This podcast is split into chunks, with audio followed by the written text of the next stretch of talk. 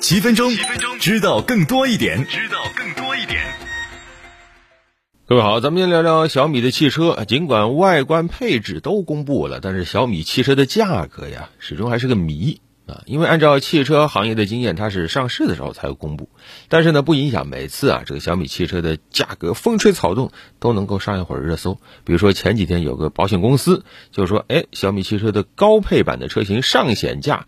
是三十六万多啊，然后推断这个车的价格可能是二十五万到三十七万之间，但赶紧啊，小米集团的公关部的总经理就跑出来发文说，这个价格只是测试一下，跑通这个销交付的所有流程，没有参考价值，生怕大家猜到价格了。当然了，呃，从行业角度来说，现在距离上市时间还长，小米确实不太可能公布详细的售价。但是另一方面，我们看到小米汽车的发售周期。这么长，然后不断的对外喊话说价格很高，有点吊胃口的意思。从侧面，很多人推断是不是小米对于小米汽车心态也很矛盾。一方面当然是希望它赶紧问世，另一方面又怕因为价格导致这个汽车很难吸引大家买单呢。说白了，焦虑啊。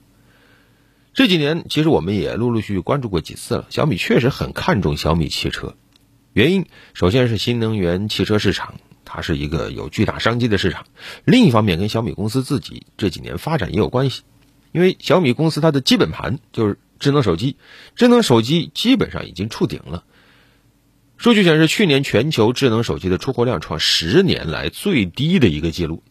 现在谁还没有智能手机？大部分人该有的都有了，而换机频率也在不断的降低。更别说华为强势回归，小米手机出货量确实承受了很大的压力啊。像去年第四季度，小米甚至跌出了中国智能手机的前五名。小米啊，它的产品战略里其实手机是核心，手机出货量一低，小米整体的业绩可能都会受到影响。财报显示。二零二二及二零二三的前三季度，小米的总营收业绩是持续下滑，从两千八百多亿最后变成了一千九百多亿。反映在资本市场上，就是小米的股价呀，较当初的高点现在已经腰斩了。所以小米需要有它的新故事，有它新的业绩支点，那是什么呢？就是车。二零二一年，当时小米官宣造车的时候，雷军就对外表示说自己要押上人生全部的声誉，亲自带队为小米汽车而战。说这是他人生最后一次重大的创业项目，最关键的是小米确实为汽车业务投入了海量的资源，啊，不是玩票性质的，是试图通过汽车为小米抓住未来，啊，不仅早早的开了小米汽车的发布会，也经常通过各种渠道去宣传它的这个新车，但是呢，很有意思，说什么？都不愿意把它的这个定价展现出来，而是不断的说：“哎呀，我这个定价比较高，大家要有心理准备等等。”但是问题在于，小米这品牌能不能支撑它的车真的成功站上高端市场？如果说你像智能驴、华为、苹果，这很显然已经站到了高端市场的这个定位上了，那么它如果推出一个三十来万的豪车，我觉得也没有什么意外的。可问题在于，小米这个品牌，它的高端化目前来看还有一定的距离。反映在手机上，高端手机一般来说是指这个批发价要超过六百美元，在这个市场里，小米的份额非常小，啊，大概也就是百分之一、百分之二左右。小米手机的整个平均售价目前也就是一千元左右，所以小米汽车。它跟小米的手机，它就会有非常强的这种关联性。在消费者心中，小米你就是主打高性价比的一个企业。但是如果说你希望在汽车上实现高端化，那这中间是有一定的脱节的。而对于这些，我想小米企业的高管心中也都清楚，所以不断的说：“哎，我肯定定价很高。”但是网上每回传出的定价消息，他都否定。从技术发布会上面来看呢，小米汽车确实各种数据啊。各种技术啊，相当都不错啊。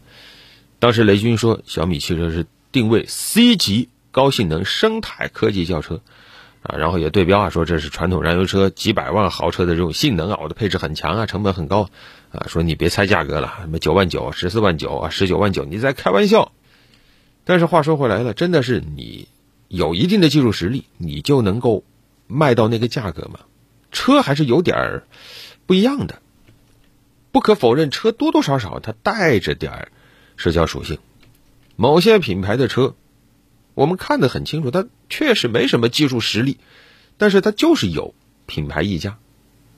你包括 BBA 为什么成为一个专门的名词呢？对吧？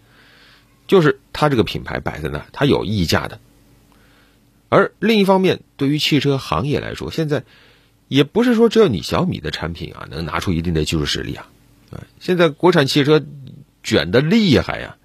那么小米汽车一方面你没有品牌优势，另一方面对比同级别产品，你能不能够拉出实实在在的让消费者认可的差距呢？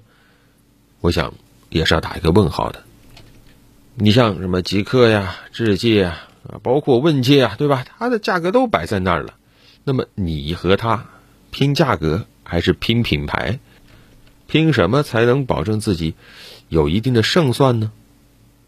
当然了，过去小米在定价的时候也喜欢玩一个套路，就是说，在发布会上啊，总说我是怎么连夜啊，呃，去说服高管，我是怎么下了决心，最终啊，我这个价格跟大家想象的不一样啊，我怎么拿出了一个很有性价比的价格，靠这种战略，最终也能赢得很多消费者的厚爱。